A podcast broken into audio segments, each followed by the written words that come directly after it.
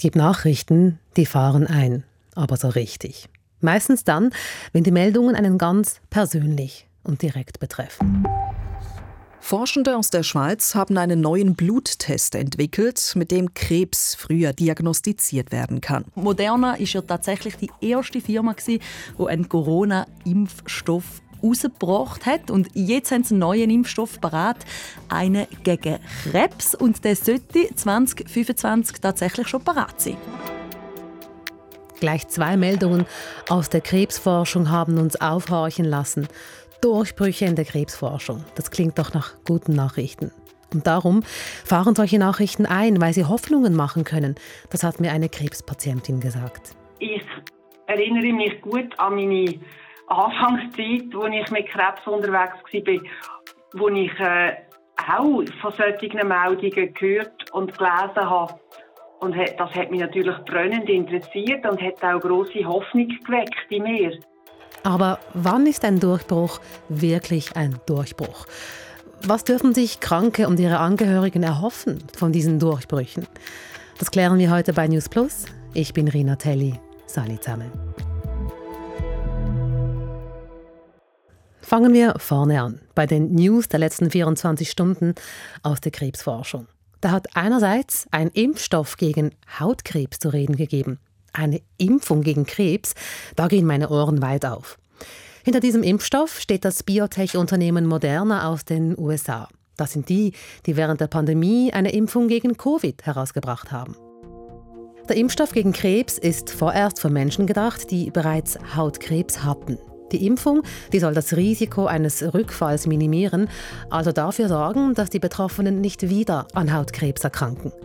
Wenn die Impfung hilft, was sie verspricht, soll sie jeder zweiten Person helfen können, die damit behandelt wird. Das Risiko, dass der Krebs zurückkehrt oder die Patientinnen und Patienten daran sterben, könne um 49 Prozent, also um fast die Hälfte, gesenkt werden. Das zeigen die Studienergebnisse von Moderna.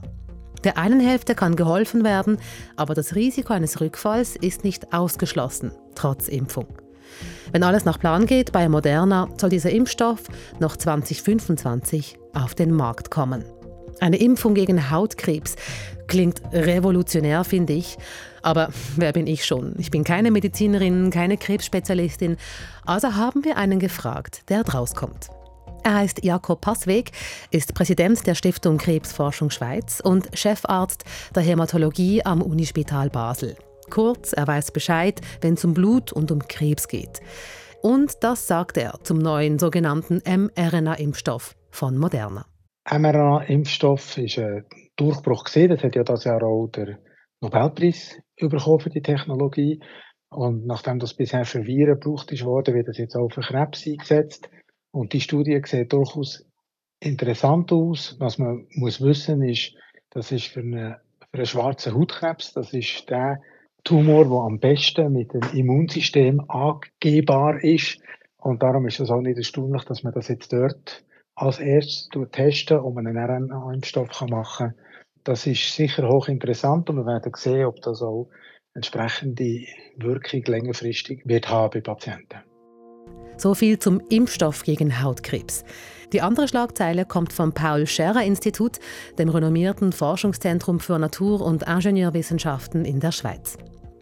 Einem Team des Paul-Scherrer-Instituts sei ebenfalls ein Durchbruch gelungen, heißt es auf ihrer Webseite. Ein Bluttest, um Krebs früh zu erkennen. Mit neuer Technologie und dem Einsatz von künstlicher Intelligenz konnten die Forschenden anhand von Blutproben in den Blutzellen erkennen, ob eine Krebserkrankung vorliegt oder nicht. Zudem sei es möglich, mit diesem neuen Verfahren die Art des Tumors zu bestimmen. Zurzeit liege dieser Bluttest in 85 Prozent der Fälle richtig. Das Ziel sei, dass die Tests in mindestens 90 von 100 Fällen korrekt anzeigen, ob eine Krebserkrankung vorliegt oder nicht. Das könne aber noch Jahre dauern. Das alles sei ein Durchbruch, hat mir der Leiter dieser Forschungsgruppe gesagt, G.V. Shivashankar. Aber wann ist eigentlich ein Durchbruch ein Durchbruch? So that's why it's called as a breakthrough because this is something that people had not tried using your own blood cells. Krebs erkennen mit Hilfe eines Bluttests und mit Hilfe von künstlicher Intelligenz. Das sei vorher noch nie versucht worden. Darum sei es ein Durchbruch, sagt der Leiter der Forschungsgruppe. And that's why we thought it's a really new, uh, innovative method. Jakob Passweg von der Schweizer Stiftung für Krebsforschung gibt sich da kritisch. Bei den Bluttestverfahren von einem Durchbruch zu reden, das sei aus seiner Sicht zu früh. Man kann darüber streiten, wenn etwas als Durchbruch gilt. Im Prinzip ist ein Durchbruch dann etwas, wenn es für Patienten einen grossen Vorteil bringt und äh, ihr Schicksal quasi vor der Entdeckung und nach der Entdeckung mit das Gleiche ist. Um so etwas zu behaupten, ist es sicher noch zu früh. Äh, was die untersucht haben, sind äh, Abwehrzellen von Menschen, die einen Tumor haben und Menschen, die keinen Tumor haben. Und ich sehe, dass, dass sich äh, das Erbgut in den Zellkernen von diesen Abwehrzellen sich anders strukturiert, wenn ein Tumor um ist. Das erstaunt nicht sehr, weil Abwehrzellen ja immer reagieren auf Sachen, die im Körper passieren. Ob man das jetzt dann zu Nutzen kann machen kann, um einen Tumor früher zu entdecken, das kann man jetzt noch nicht so sagen. Sowieso sei die Krebsfrüherkennung ein hochkomplexes Kapitel für sich. Es gäbe Tumore, bei denen es nichts an der Behandlung ändere, wenn man sie früh entdecke. Zudem müsse man Folgendes bedenken. Leute, die zum Beispiel früh entdecken, respektive früh untersuchen, das sind eigentlich immer gesunde Leute. Und was man auch nicht machen will, ist gesunde Leute zu Patienten machen. Das ist auch ein Aspekt, den man dort immer muss im, im äh, Hinterkopf behalten muss. Trotzdem ist der Experte klar der Meinung, die Forschung zur Krebsfrüherkennung, wie etwa jene von Professor Shivashankar, sei wichtig.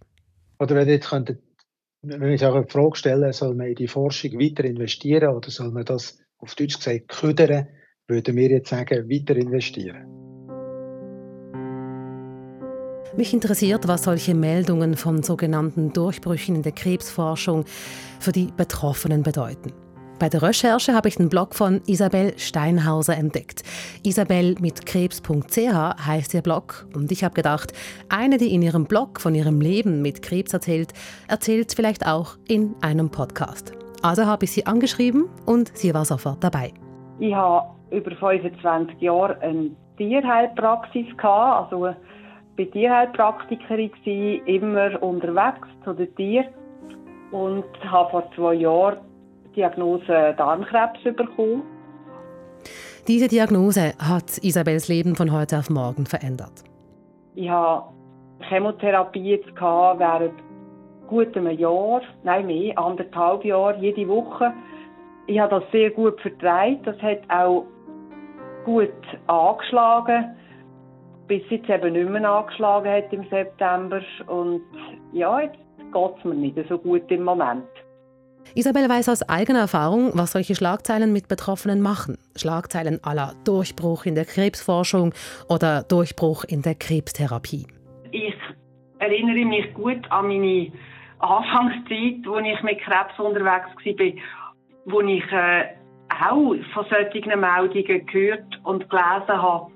Und das hat mich natürlich brennend interessiert und hat auch große Hoffnung geweckt in mir, dass ähm, ja, dass eben Krebs vielleicht effektiv nicht im Ganzen so ähm, endgültig ein, ähm, eine Diagnose ist, also eine Endgültigkeit hat.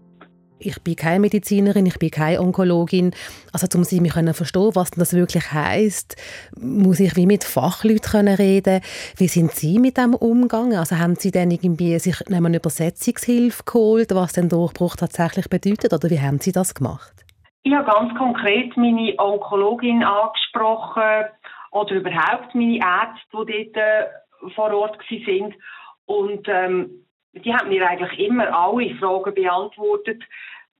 Jetzt, was es bedeutet zum Beispiel für mich konkret, so ein neues Medikament oder eben etwas, so ein Durchbruch soll sein, äh, das ist immer ein bisschen schwierig gewesen, weil das natürlich weder ganz genau kann erklärt werden noch effektiv auf jeden angewendet kann werden das Wort Durchbruch, es kann so viel auslösen.